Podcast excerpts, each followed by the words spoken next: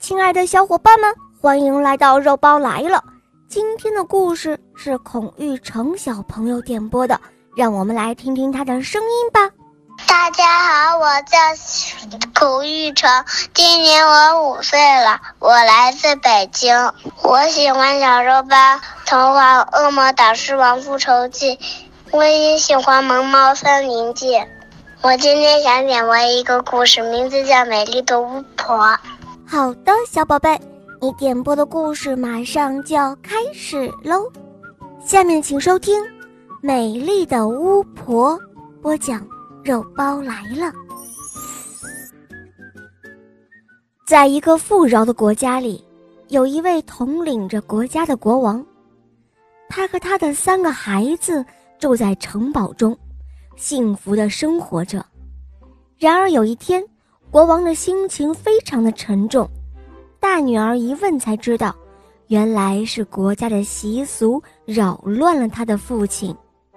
这个国家有一个规定，每一任统治者最小的孩子满二十岁之后，就得让国王所有的孩子都去接受巫婆的测试。如果测试过关，则会给这个国家带来意想不到的收获、富庶与平安。但如果测试不过关，就再也回不来了，因为不过关的王子公主们就要在巫婆之家当一辈子的奴隶。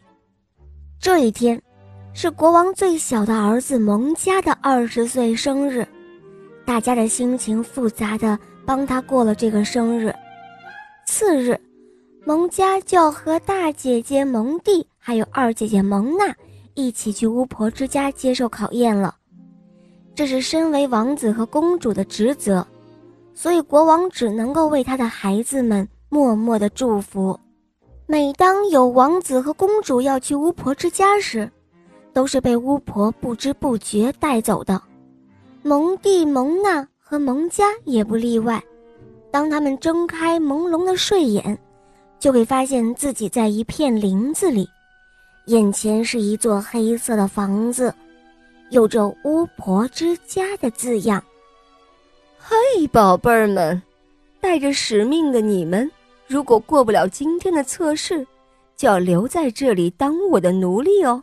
哈哈哈哈在孩子们的背后传来这样一阵阴冷的话语声，他们转过身，被吓得大叫。因为公主、王子们看到的是一个长相很丑陋的巫婆，她披着黑色的大长袍，手里拿着一根魔杖，一步一步地向他们走近。孩子们被吓得发抖。突然，巫婆把蒙蒂带到离蒙娜和蒙家不远的地方，问了蒙蒂一个问题：“哦，你相信我是好人吗？”啊？此时的蒙蒂近距离的看到了巫婆丑陋的面貌，于是他大哭了起来。他说：“哦不，我不相信，我不相信，嗯，我要回家。”话音刚落，蒙蒂便消失了。在不远处的蒙娜和蒙家看到之后，心里更加害怕了。巫婆又把蒙娜带走，眼神里。掠过一丝无奈，他又问了蒙娜相同的问题：“哦，你相信我是好人吗？”嗯。然而蒙娜也只是一个劲儿的哭，最后她大叫着说：“哦天哪，你是坏人！我要回家。”于是蒙娜也消失了。最后巫婆又飞向了蒙家，此时。巫婆的眼里带着一丝悲伤与绝望，她问蒙家说：“你相信我是好人吗？”啊，蒙家却没有哭，只是静静地注视着巫婆的眼睛。他真诚地说：“嗯，是的，我相信。”蒙家的话音刚落，巫婆瞬间变成了一个美丽无比的女孩。她清澈的眼睛、白皙的皮肤、红润的双唇都让人看呆了。女孩激动地看着蒙家，她对蒙家说：“谢谢你，我真的很感谢你，感谢你的相信，为我打破了魔咒。我的名字叫信童，因为历代巫婆的诅咒让我变得丑陋无比。其实巫婆之家的每个巫婆都是很善良的人，只要有人给予我们相信，就能够帮助我们变回原来的样子。是的，我相信你。可是你能告诉我，我的姐姐们呢？不是你让他们消失的吗？哦，不是的，这不是我的能力所能办到的，这是因为魔咒的内容所导致的，因为他们以貌取人。所以，最终会在巫婆之家当一辈子的奴隶。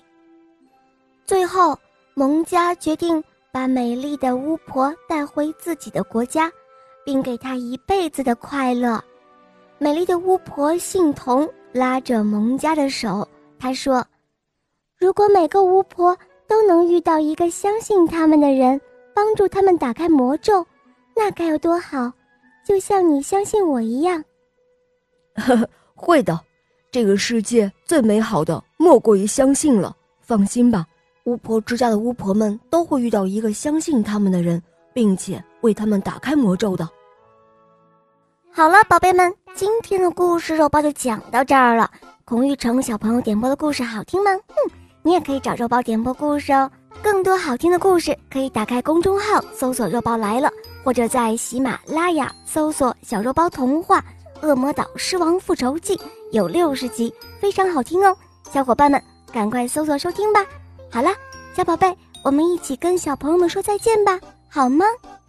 谢谢小肉包姐姐，大家再见啦。嗯，宝贝们，我们明天再见，么么哒。